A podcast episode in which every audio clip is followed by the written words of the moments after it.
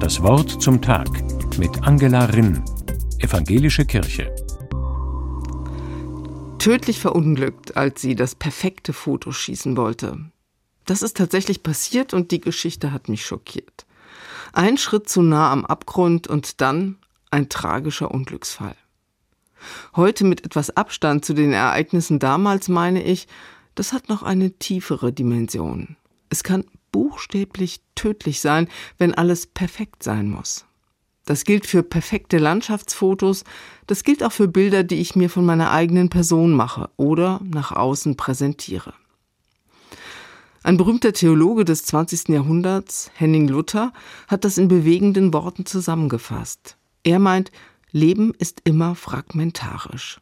Wir Menschen sind nicht perfekt.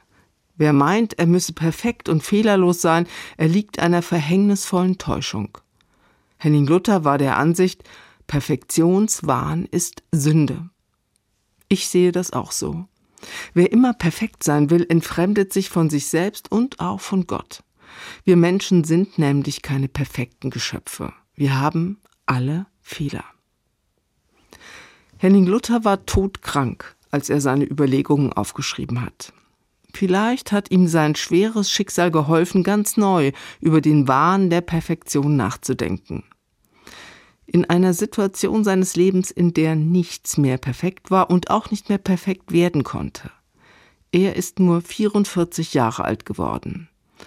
Als Vermächtnis hat er wertvolle Gedanken weitergegeben. Perfektionswahn ist Sünde. Leben ist Fragment. Theoretisch ist mir das klar. Praktisch leide ich trotzdem immer wieder an Perfektionswahn. Und andere, so wie ich. Jedes Jahr sterben viele Menschen auf der Suche nach dem perfekten Selfie, auf dem sie und ein spektakulärer Ort dieser Welt festgehalten werden sollen. Am besten so, dass auch andere bestätigen, dass dieser Ort oder dieser Mensch perfekt sind. Dabei ist es in Wirklichkeit nicht gerade umgekehrt. Echte Schönheit hat immer Webfehler. Die perfekte Schönheit oder Symmetrie wäre sterbenslangweilig. Gerade die Unregelmäßigkeiten machen ein Gesicht oder eine Landschaft spannend und unverwechselbar.